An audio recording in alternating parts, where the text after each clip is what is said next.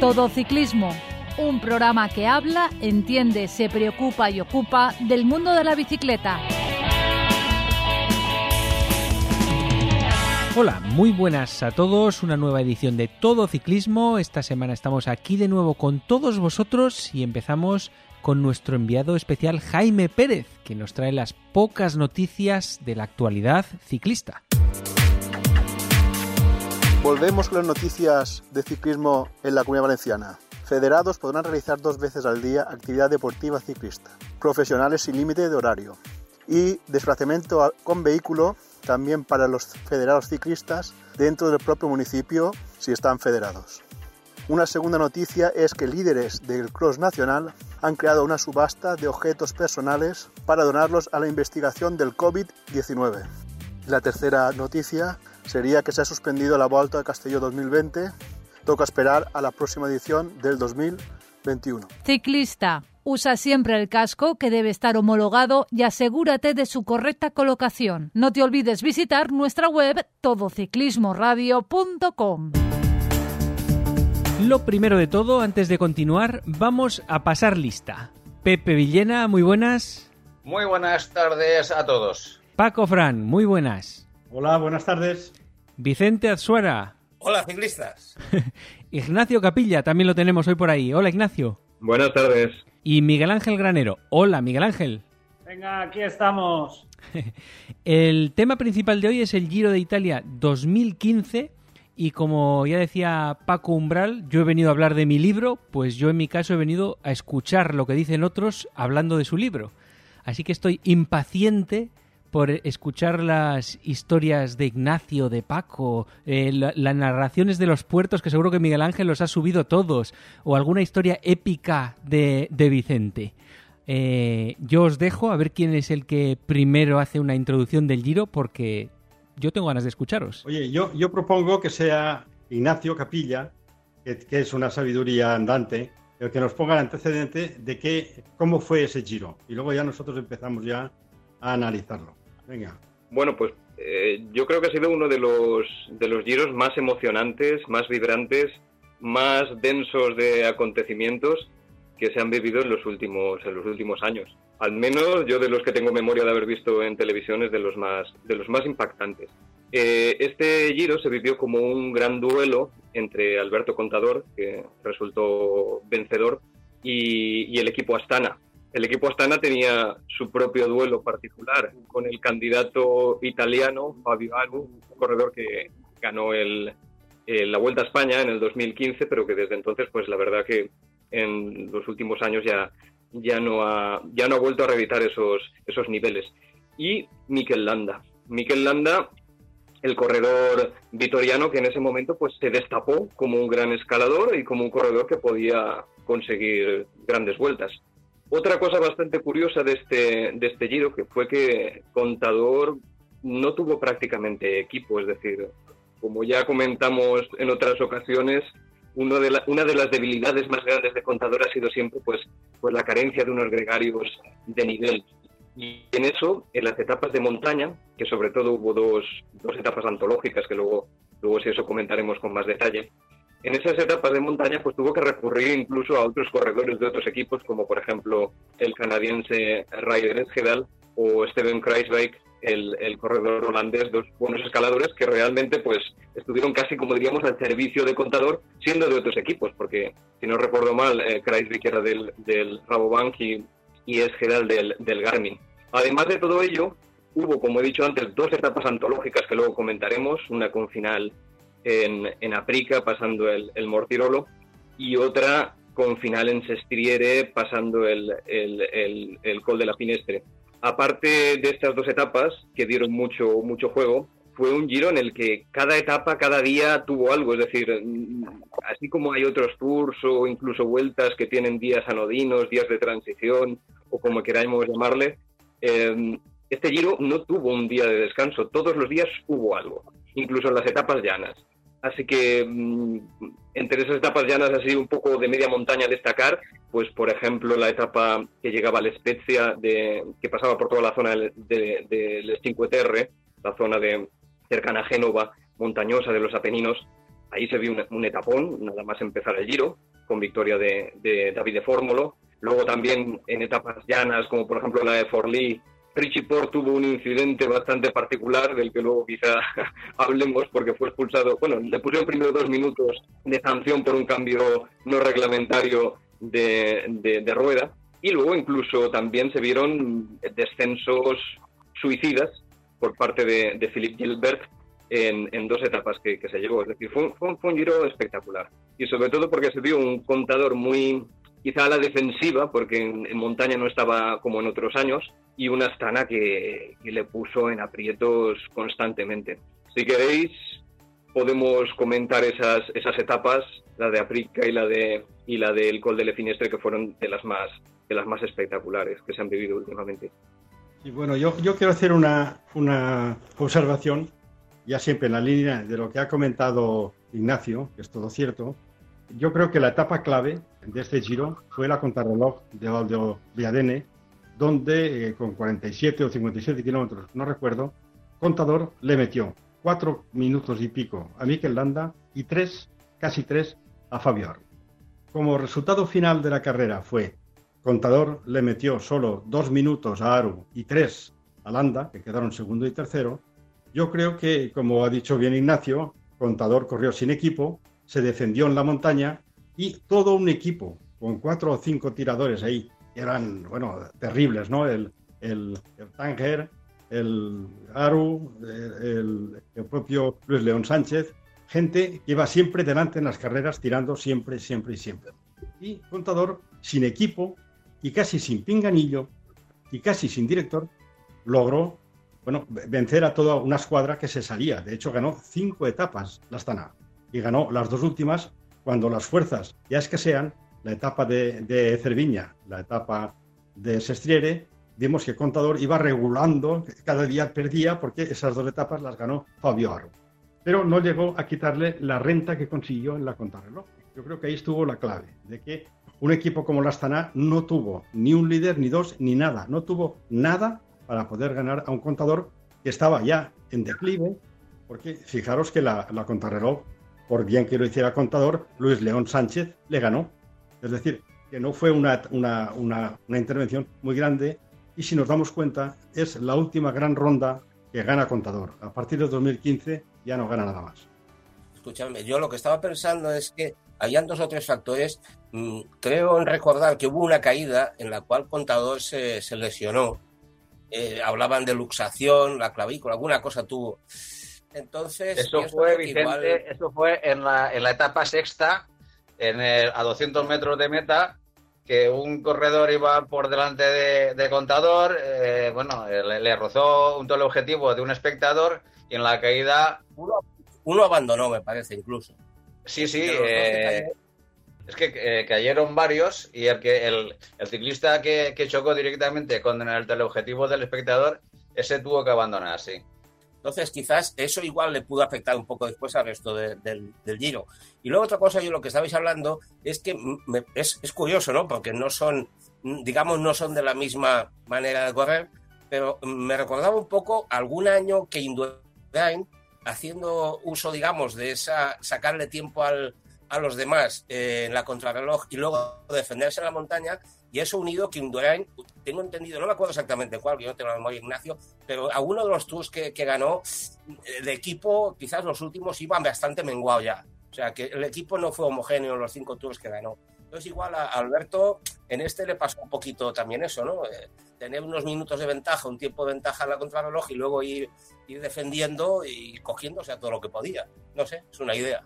Sí, como ha dicho, como ha dicho Paco, Paco Frank, de hecho la contrarreloj fue el momento decisivo. Fue una contrarreloj muy larga, ¿eh? porque fue una contrarreloj que, si no mal no recuerdo, tenía unos 70 kilómetros. Una, 57. Una barbaridad eh, los tiempos que corren. Y, y, bajo lluvia, es decir, también con un tiempo difícil y además que tampoco era llana, es decir, pasaba por una zona de colinas, yo la recuerdo una zona de, de viñedos en Valdoviadene y ahí pues la verdad que Contador ganó el giro ahí, porque como, como hemos comentado, eh, la última semana, las últimas tres etapas de montaña que venían enlazadas fueron de, resistencia. Y como comentaba Vicente, yo creo que en el caso de Contador, en comparación con los equipos, que tuvo Indurain, si bien es cierto que Indurain tampoco tuvo un equipo a la manera de un US Postal o un Sky, un equipo de estos de rodillo, eh, yo creo que fue un poco mejor. No sé si lo tengo un poco más mitificado porque lo viví más siendo niño, pero yo recuerdo el Banesto un poco más potente que los equipos que ha tenido Contador, sobre todo en su última etapa. Que sí que es cierto que en este, en este giro contó con Michael Rogers, que le hizo bastante, bastante papel, pero en los momentos decisivos se le vio bastante, bastante solo. Y bueno, es algo que comentábamos, comentábamos los, los días anteriores un poco en los, en los resúmenes que estamos haciendo de grandes vueltas. Eh, Contador siempre ha tenido ese problema de que no ha sabido rodearse de un equipo más o menos estable, de unos gregarios fijos de nivel. Pero, ¿y eso de Contador no os parece un poco raro? Porque metiéndose en equipos de muchísimo presupuesto, que nunca tenga a gente de confianza, ¿nos parece que ahí tiene que haber algo más que se nos escapa? Sí, claro, se escapa que Contador va a equipos donde los jefes mandan mucho. Porque el señor Tinkoff, era una persona muy, muy, muy especial, pues hacía y deshacía lo que le daba la gana. No se podía hablar con él, era un déspota. Entonces, te fichaba a quien quería, no te hacía ni caso. De hecho, acabaron mal Contador y él. Y luego, en la etapa de Brunel, pues ya se sabe, se trajo a Armstrong que no tocaba. Entonces, bueno, ha tenido siempre mala suerte con los directores de equipo y con los jefes. ¿eh? Esa es un poco la razón de que él no haya mandado nunca para decidir, quiero ir al tour y fíchame a este y a este y al otro. Cuatro escaladores para ganar un tour como hizo Froome. Y bueno, aparte, de, aparte del, giro de contadores, este fue el giro de Mikel Landa, que también es un tema bastante polémico porque desde entonces ha habido la esperanza, sobre todo por parte de un aficionado y aficionado del norte, por decirlo así, que ha querido que Landa fuese un ganador de grandes vueltas, cuando bien ha sido un gran escalador, pero bueno, y es un gran escalador.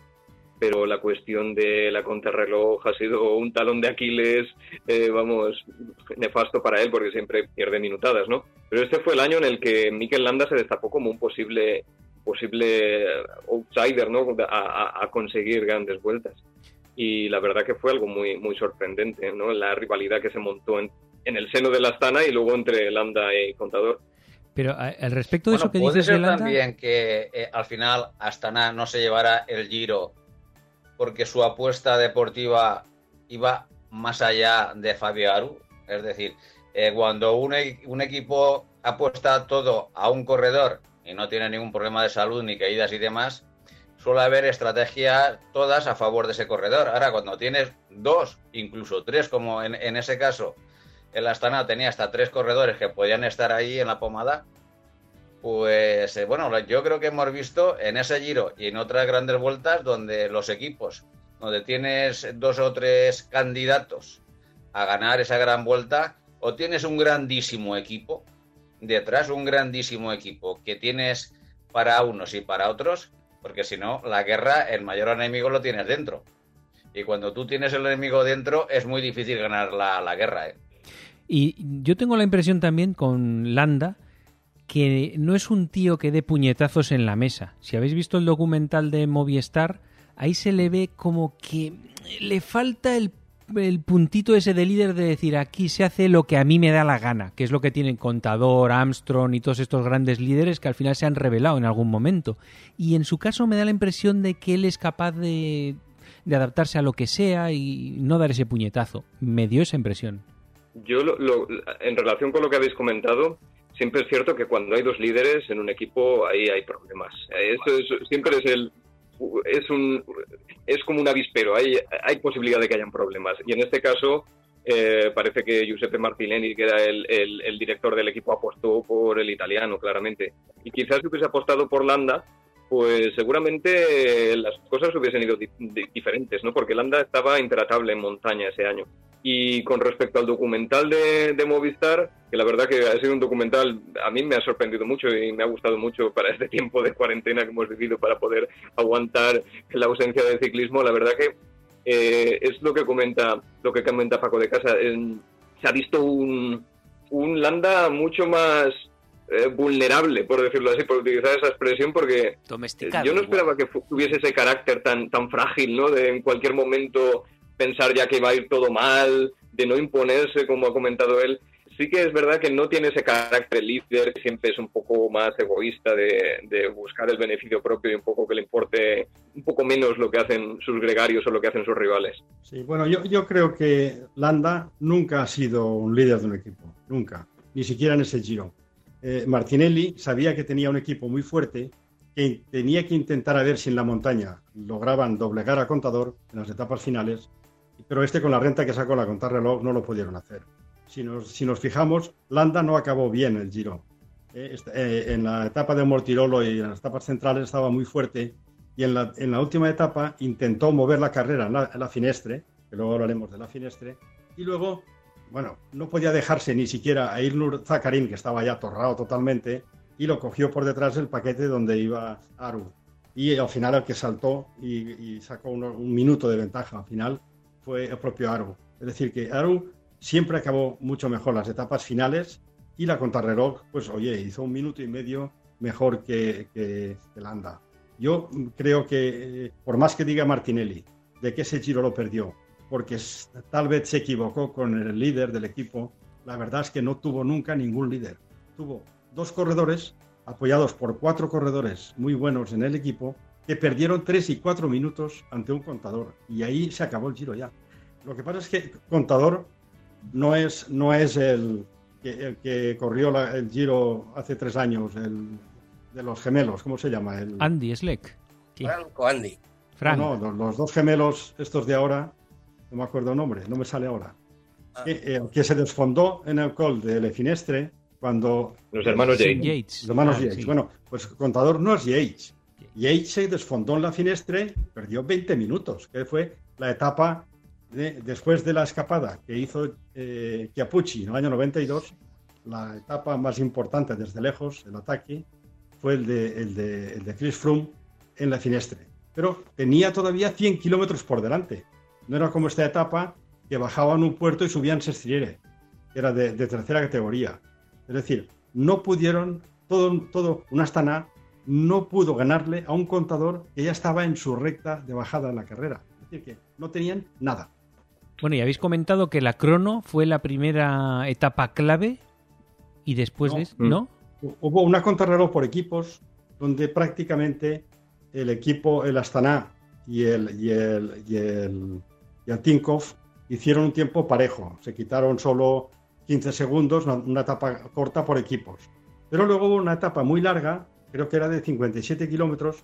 La, la, de, la decimocuarta etapa de 59,4 kilómetros. 59,4. Claro, esa etapa es la que marca la diferencia. Sin esa contrarreloj, el contador no hubiera ganado ese giro. Seguramente. Ah, va. Seguro, seguro. Bueno, pero también hay que tener en cuenta, como hemos comentado antes, la caída en la etapa sexta de, contador, que tuvo una luxación de hombro y bueno, y recordar que estuvo corriendo eh, a la salida de la etapa séptima no se sabía si iba a tomar la salida porque los daños habían sido considerables.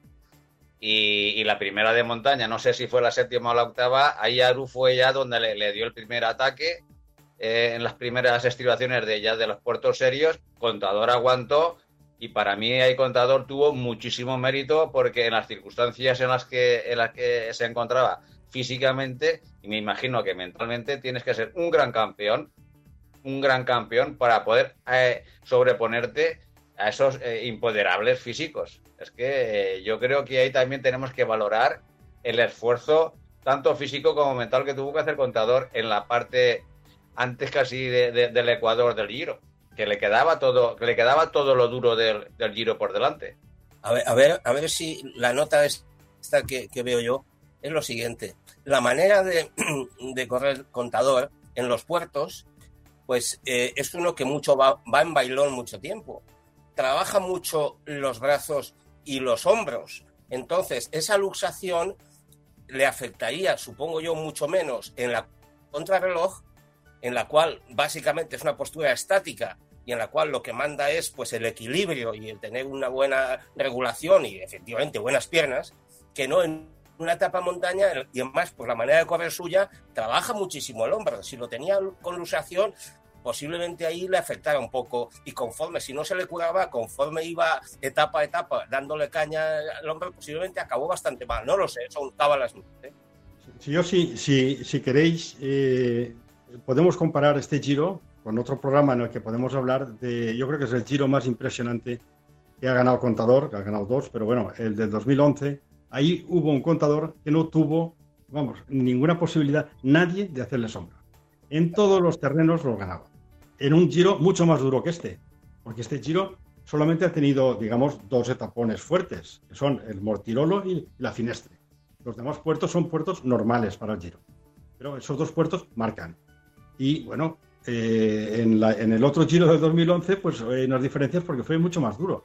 Y ganó con una autoridad, vamos, increíble. También contra equipos que no estaban tan bien armados, pero bueno, eh, yo creo que eso hay que dejarlo ahí. Uno de los momentos más memorables de ese, de ese Giro en concreto fue la subida, la subida al Mortirolo que realizó Contador. De hecho, en el, en el llano de, Tirano a, Edolo, que es justo la, llanura que hay justo antes de empezar el, Mortirolo, a falta de unos 15 kilómetros antes de empezar la subida al Mortirolo, eh, sufrió un pinchazo, eh, le cambiaron rápidamente la rueda, la intercambió con, con Iván Basso, de, compañero de equipo, y en ese momento otros equipos, Astana, Katiusa, aprovecharon para, para aumentar el ritmo y sacar ventaja al grupo de contador de manera que lo que fue una avería técnica se convirtió en una, en una diferencia de, un, de, aproximadamente un minuto a los pies del Mortirolo.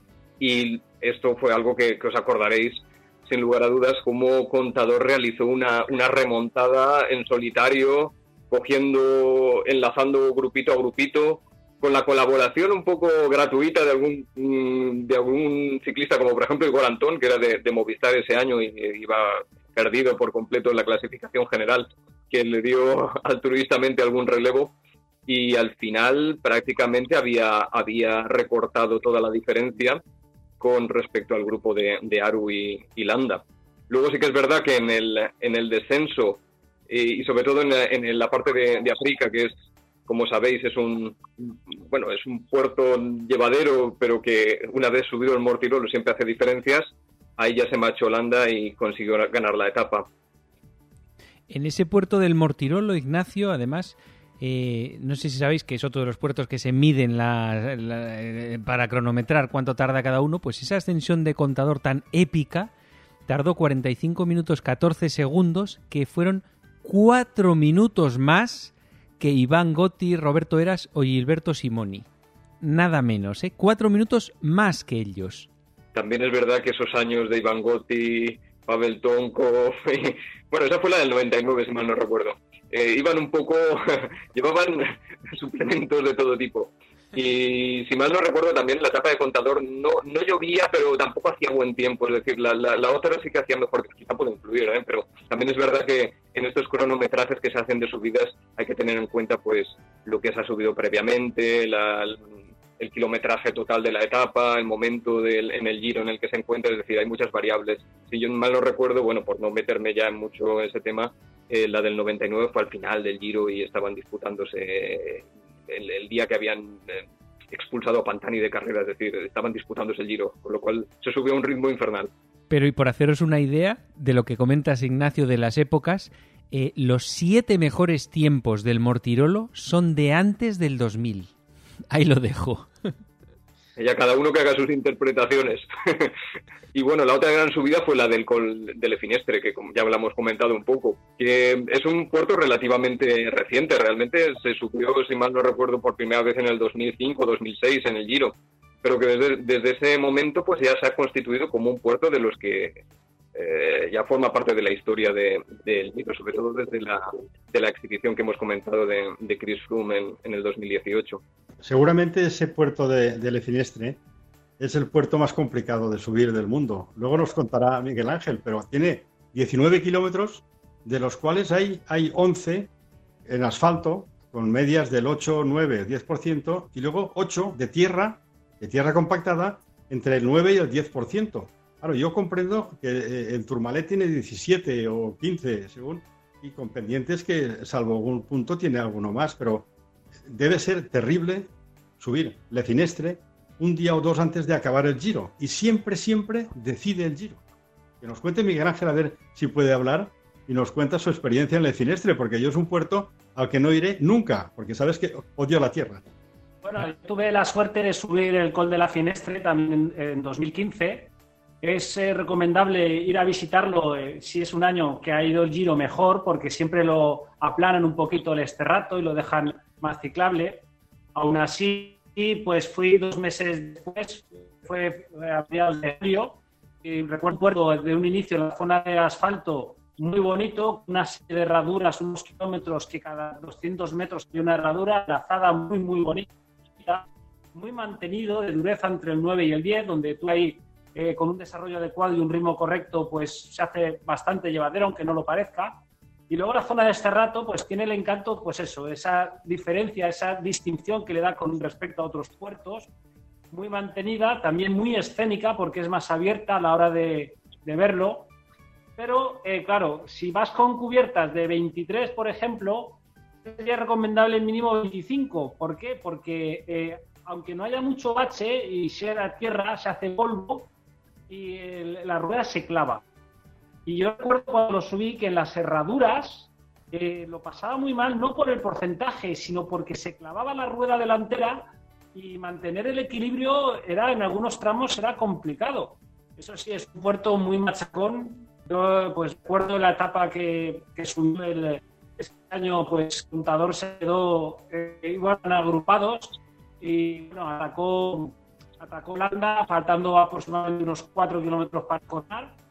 Eh, Arun no, respondía, eh, luego volvió a atacar a Gesseral y cuando vieron que Contador no salía es cuando Aru se fue con Gesseral. Si no, eh, yo creo que a Landa no lo pilla y Landa pasó, pues eso, con un minuto aproximadamente. Fue, fue la cima Copy ese año. Eh, Landa pasó primero y luego, bueno, eh, ya cuando coronas pillas asfalto, tienes una pequeña bajada para enlazar la carretera que te lleva hacia Sestries. Y el último puerto de Sestries es un segunda, no es muy complicado, los prólogos a plato, es más, lo subieron a plato ese, ese año. Y bueno, ahí pues eh, no sé si recordaréis la etapa, pero Landa llevaba aproximadamente pues entre 50 segundos de, de ventaja al grupo de Aru. Contador iba pues otros 50 segundos detrás de Aru. Y en ese momento el Anda se puso segundo por apenas 3 segundos sobre en el giro. Hay un momento, faltando 5 minutos, que se ve que al Anda lo paran porque se ponen a 30 segundos y ya Landa, cuando lo paran y pilla el grupo, Landa se pone a tirar sin un relevo, se pone a tirar duro y ya faltando un par de kilómetros cuando atacó Aru. Contador llevaba una desventaja de un minuto en la general llevaba un poco más de cuatro al segundo y yo creo que al final, en los últimos kilómetros, eh, viendo que ya lo tenía controlado, se dejó un poquito ir y por eso eh, parece que lo, que lo ganó con más dificultad, pero llegó a la última etapa con cuatro minutos y pico sobre el segundo. Entonces, bueno, yo creo que el contador ahí tiró de experiencia y supo dosificar y vio que lo tenía ganado, da igual que fuera con un segundo que con diez minutos. Y eso es lo que, lo que hizo al final, ahí en esa, en esa etapa muy bonita. Y, nada, y bueno, del Code de la Finestre, pues eso, son de esos puertos que, que son distintos, que empiezan a tener su nombre y, que es muy recomendable subir, no bajar, no bajar, eso ya sería de locos. Y nada, si alguna vez tenéis esa suerte, pues seguro que lo disfrutáis mucho. Ignacio, pero el, el motivo, no sé si, si, lo ha comentado Miguel Ángel, el motivo que se quedó contador fue falta de fuerzas. En el Col de la Finestre sí, sí, en el Col de la Finestre no estaba no estaba para seguir el ritmo del anda y de, sobre todo del anda. Y sí que es verdad que en la zona, como ha comentado muy bien el compañero, el, en la zona de, de, de, sí que sí que él supo, supo mm, administrar su diferencia y guardar fuerzas y, y no tuvo un, un pajarón como el de Simon James, ni muchísimo menos. Bueno, el de Simon James además fue en el, fue en el puerto, no fue, fue posteriormente, ¿no? Pero, pero sí que supo que supo regular, ganó con la calculadora, de hecho, este, este giro. De, hecho, en el último kilómetro, Fabio Aru le sacó casi 50 segundos a contador, en un, en un kilómetro y medio. Es decir, que uno iba regulando porque se sabía ganador del giro, porque al día siguiente ya se había acabado prácticamente. Iba regulando. Eh, yo creo que los Astana no pudieron con contador, esa es la verdad. Ni uno, ni el otro, ni, ni, ni el equipo, ni el director, ni nadie. Pero ese año habéis dicho que Aru ganó la Vuelta a España, en 2015. Sí, ese año La ganó, pero casi nadie se acuerda de, que, de quién la ganó porque es más recordado quién la perdió. Dumoulin, es, La, es, la, de Dumoulin. Sí, sí. Casi nadie, yo a veces ni me acuerdo que la ganó Aru. Y bueno, es el, el 2015 es el año de Aru, lo mismo que el de Landa. Después de eso ya no han hecho casi nada. Si os fijáis, en esa vuelta a España subieron a, la ermita, a la ermita aquella de Asturias de, de no sé, y ahí... Pues, de Aralar. Y... Miguel de Aralar. Hmm. San Miguel de Aralar. Allí atacaron un puerto con rampas del 20% y, y bueno, Dumoulin perdió 20 segundos, iba regulando. Hmm. Sí, bueno, eso. Este año fue el año de Aru y después Aru, por las lesiones, la lesión cardíaca o todo lo que tenía, no ha podido ser el mismo ya. Y Landa ha ido pasando de equipo en equipo, ha estado en el Sky y bueno, como un gran corredor de montaña es increíble porque parece ser que cuando está bien, la potencia que tiene en las piernas subiendo desde los tiempos de Pantani, no ha habido un, escalador igual. Pero le falta contrarreloj, le falta mentalidad de ganador y, suerte de haber pillado un equipo hecho para él. Yo creo que es tarde.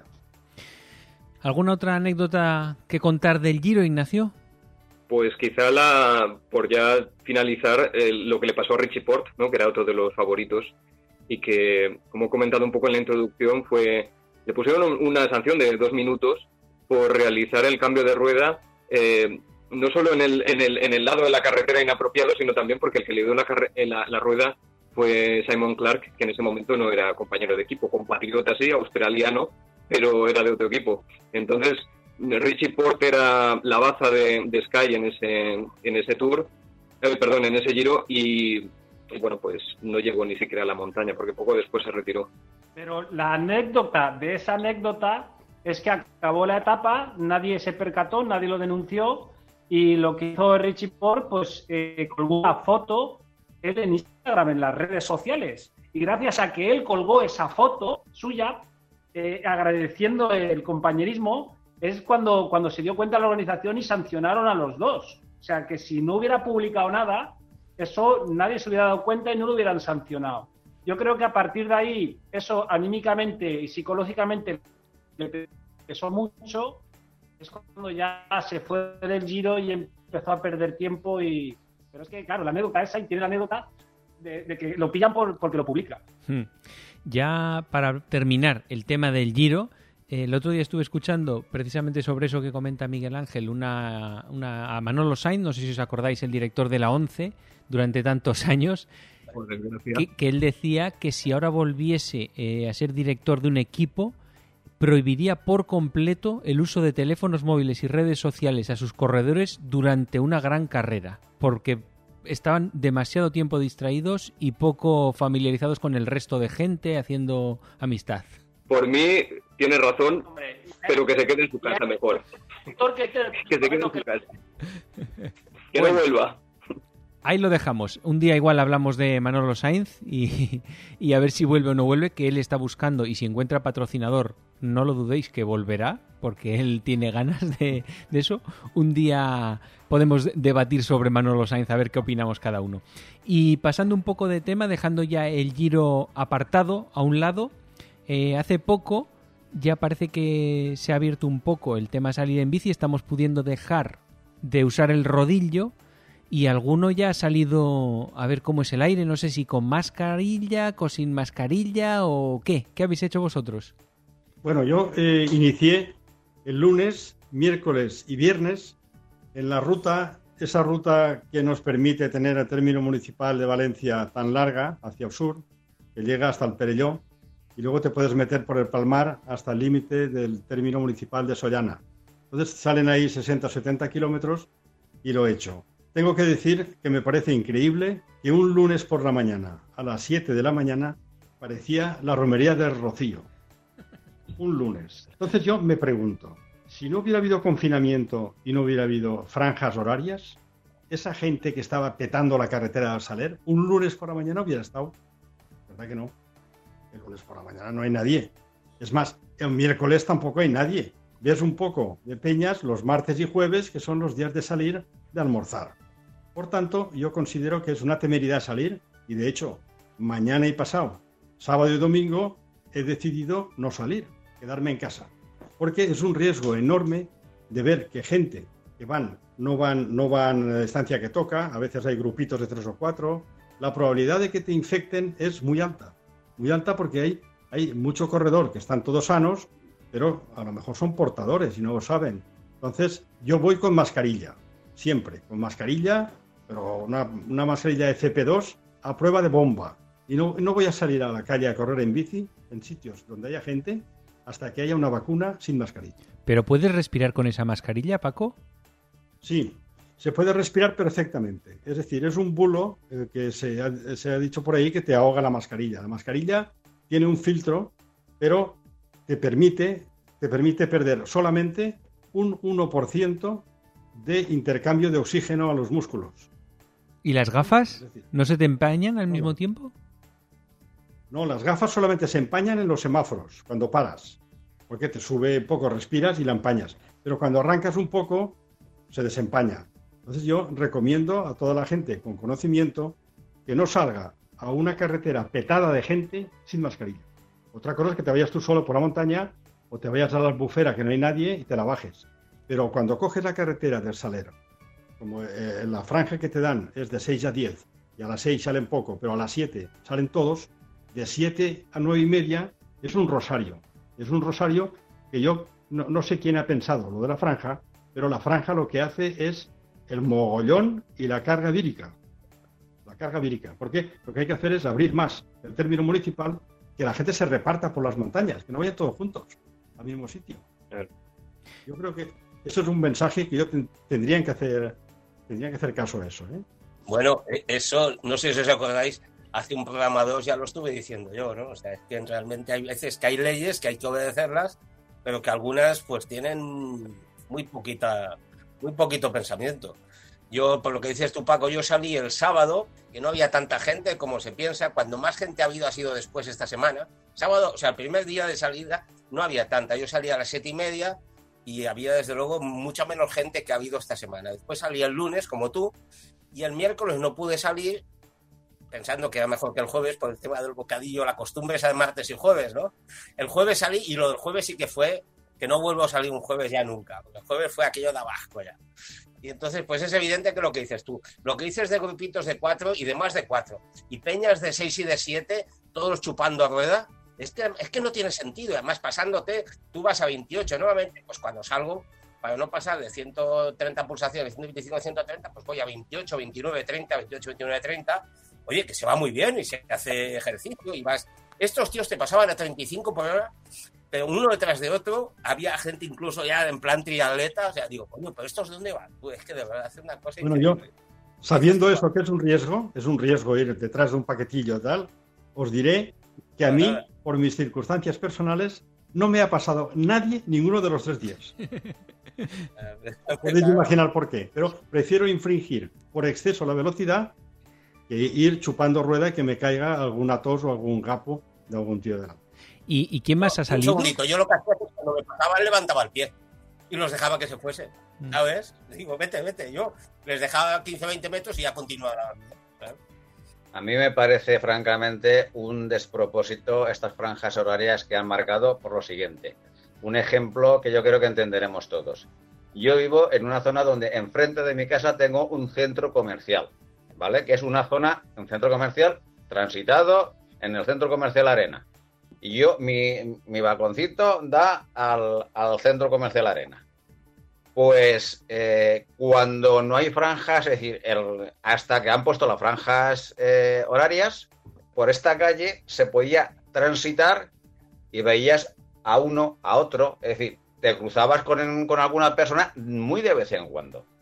El otro día bajé a la calle a pasear el martes de esta semana por primera vez y te puedo asegurar que no vuelvo a bajar en muchos más días. ¿Por qué? Porque en esta calle, con un centro comercial donde, eh, bueno, hay una afluencia de personal eh, importante, en, en, los días previos a esto te podías cruzar sin ningún tipo de problemas porque había suficiente espacio para todos. Ahora, cuando bajamos todos a la misma hora, en el mismo sitio, es imposible. Aunque tú quieras paseando, andando, como tú quieras, la densidad de población es tan importante la que bajábamos a esa hora y en el mismo espacio que no hay espacio para todos. Es decir, o ampliamos eh, el sitio donde tenemos o podemos bajar una densidad de población importante, o decir normas que no podemos cumplir es un auténtico absurdo. Con lo cual, las normas y la franja horaria es un auténtico despropósito. Es como aquel que quiere que tengamos el 100% de españoles mascarilla cuando sales a la calle y vas a la farmacia y no encuentras ni una al precio que te pidan. Es que estamos, estamos eh, haciendo lo mismo. La idea es buena. ¿Lo podemos llevar a la práctica? No. Pues hagamos otra cosa. Es decir, yo la bicicleta todavía no me atrevo a cogerla. No he salido todavía en bicicleta, porque estoy viendo los comentarios que todos vosotros estáis diciendo. Luego oigo investigadores, eh, responsables médicos, y te están diciendo que el virus en el aire permanece durante varias horas. Tú imagínate una peregrinación de ciclistas, unos sanos y algunos no, donde tú pasas por ahí eh, y a lo mejor delante de ti han pasado 5.000. De esos 5.000, ¿cuánto infectados pueden haber? ¿100? Es que, es que, eh, y si encima no llevas la mascarilla, es que entras en un sorteo con muchísimos números de que te toque. Pepe, el virus permanece en el aire en sitios cerrados, sin ventilación. Pero cuando vas por ahí, sí que es verdad que a 20 metros de uno que vas detrás te lo puede tirar a la cara. Eso es verdad. Eh, como es de, rabiosa actualidad, esta tarde seguramente se decidirá el paso de la comunidad valenciana de la fase 0 a la fase 1.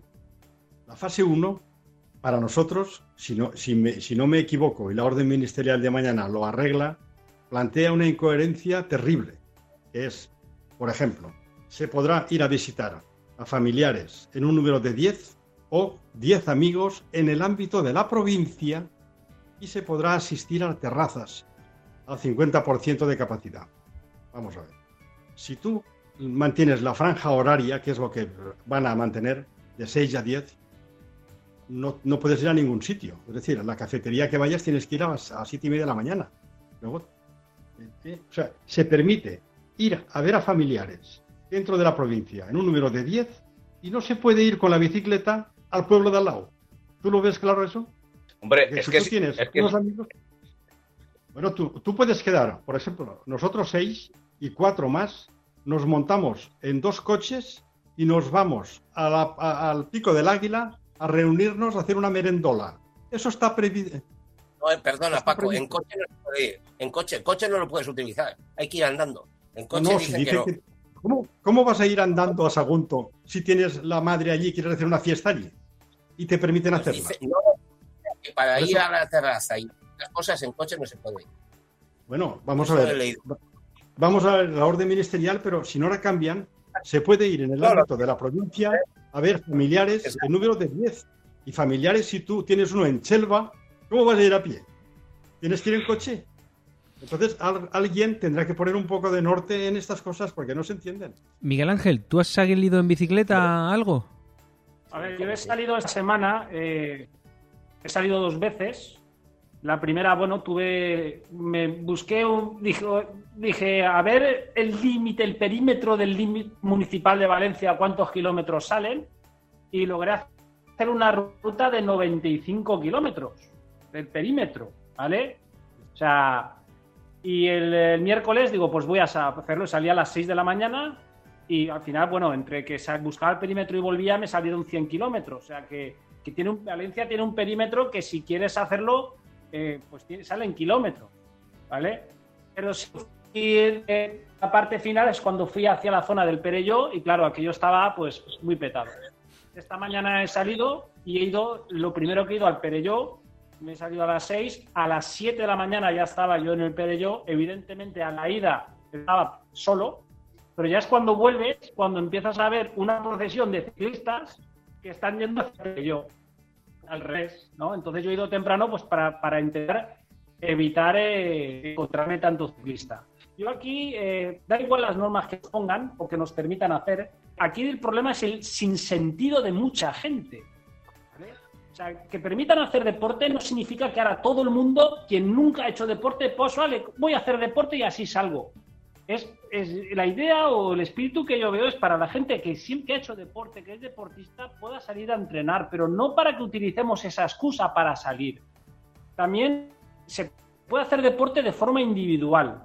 Ojo, que si yo quedo con tres amigos para salir en bici, es que la idea no es quedar con tres amigos aunque va a 30 metros de distancia cada uno, que de eso es mentira si te dicen que lo, que lo llevan así. La idea es salir de forma individual a hacer tu entrenamiento. Y hay grupetas y parejas que quedan y van todos juntitos. Y bueno, eh, eso yo ya lo digo, yo veo mucho sin sentido. Hay que dejen ir por toda la provincia. Pero si vas a quedar con gente y vas a seguir yendo en parejita, en grupito, que no, que no van a guardar 30 metros de distancia, porque yo si voy a hacer una ruta, no voy a quedar con él para ir a 30 metros de distancia cada uno, que no tiene sentido. Yo lo único que quiero recordar es que desde los primeros días que ya empezaron los niños a poder salir a pasear, que hace de esto van a hacer ya 10, 12 días, ahora los tres últimos eh, días ha habido un incremento de contagiados a nivel nacional bestial. Eh, hace cuatro días estábamos en sobre 700 contagiados a nivel nacional y hoy hay 1096. Es decir, que se demuestra claramente que el desconfinamiento mal hecho nos lleva otra vez al confinamiento forzado. Bueno, pasando de tema un poco, del tema confinamiento, que estamos ya de confinamientos y confinamientas, eh, ya parece que han puesto los horarios, de, bueno, los horarios, las fechas eh, del calendario UCI eh, de muchas pruebas definitivas, ¿no? ¿O todavía falta alguna? No sé exactamente, ¿alguno tenéis esos datos? Sí, yo puedo decir que, por ejemplo, las tres grandes citas, el Tour, el Giro y la Vuelta, pues el Tour comienza comenzaría el 29 de agosto y acabará el 20 de septiembre. El Giro comienza el 3 de octubre y acabará el 25 de octubre. La Vuelta Ciclista comienza el 20 de octubre y acabará el 8 de noviembre. ¿Qué sucede solamente mirando eh, estas, eh, estas tres grandes citas? Pues que el Giro, la última semana del Giro coincide con la primera semana de la Vuelta Ciclista España. Y además, el, domingo 25 de octubre es el Día Mundial del Ciclismo. Es el domingo donde acaba el Giro, es el primer domingo de la Vuelta Ciclista España y es la París-Roubaix. Para mí es un calendario, sé que es un calendario muy complicado, mm, donde todo esto pero tú imagínate, tú tienes, hay tres grandes citas, una de las tres grandes citas de las más importantes del calendario a nivel nacional, a nivel eh, mundial, y la nómina de corredores, que puede estar en el Giro, en la Vuelta y la París-Roubaix, se ve dividido, se ve, bueno, la calidad de, de, las, de los corredores que van a participar en esos tres grandes eventos va a bajar mucho, obviamente. Yo lo que también me gustaría comentar es que eh, viendo el calendario, mm, el 20 de eh, septiembre, cuando acaba el Tour de Francia, es el primer día donde comienzan los mundiales, porque los mundiales van del 20 de, de septiembre al 27 de septiembre. Entonces, para no coincidir, a excepción solamente del domingo con el, con el Tour de Francia, los mundiales, sí que, es decir, para no coincidir un fin de semana, que con lo cual el Giro se podía haber adelantado, en vez de comenzar el sábado 3 de octubre, podía haber comenzado el sábado 26 de septiembre. Pero ¿qué sucede? Que te coincide lógicamente con el Campeonato Mundial que se celebraría el domingo 27 de, de septiembre. Al trasladar una semana para que el Mundial no coincida con ninguna otra cita, pues se ve que han tenido que montar la última semana del Giro de Italia con la primera semana de la Vuelta a España. Es decir, para mí se va a ver una Vuelta a España un poquito eh, descafeinada. Ya veremos a ver cómo queda el Tour, la recuperación de los corredores, el calendario está muy apretado y, en fin, veremos si todo esto se puede llevar a la, a la práctica, pues unas vueltas un poquito descafeinadas para mi gusto. Bueno, y un segundito, a la Vuelta a España le han quitado ocho días, me parece no, le han quitado, tres días. A la Vuelta a España, toda el Tour y el Giro tienen 21 etapas y la Vuelta Ciclista a España tiene 18. yo sigo pensando, sigo pensando que hay un riesgo enorme de que no se corra ninguna de las tres. Porque puede haber algún positivo asintomático y que tengan que poner en cuarentena medio pelotón. Yo ojalá me equivoque, pero el riesgo de que no se corran es muy alto, porque en el fútbol corren o, juegan 11 contra 11, los alemanes les hacen cada dos días un PCR a cada uno para lograr que no haya contagios, pero claro, en ciclismo están muy juntitos, imagínense un pelotón, la cantidad de cosas que salen del pelotón. Y entonces, como haya más mínimo atisbo de contagio, tienen que suspenderlo. Yo ojalá me equivoque, pero lo veo muy difícil hasta que no haya una vacuna. Comparto tu opinión totalmente, don Francisco. Bueno, pues eh, visto lo visto, sin nadie tener que argumentar nada más sobre el calendario comprimidísimo que ha puesto Louci encima de la mesa, pues nos hemos quedado nuevamente sin tiempo, lo hemos sobrepasado. Bueno, a todos, desearos feliz semana. Si salís a las carreteras llevaros una, dos o tres mascarillas por si acaso se os cae alguna y sobre todo, sobre todo a vosotros y a nuestros oyentes, ser todos muy, muy felices. Búscanos en Facebook, Todo Ciclismo UPV Radio. Síguenos en Twitter arroba todociclismo UPV. No te olvides visitar nuestra web todociclismoradio.com. Acuérdate de ponernos una reseña en iTunes.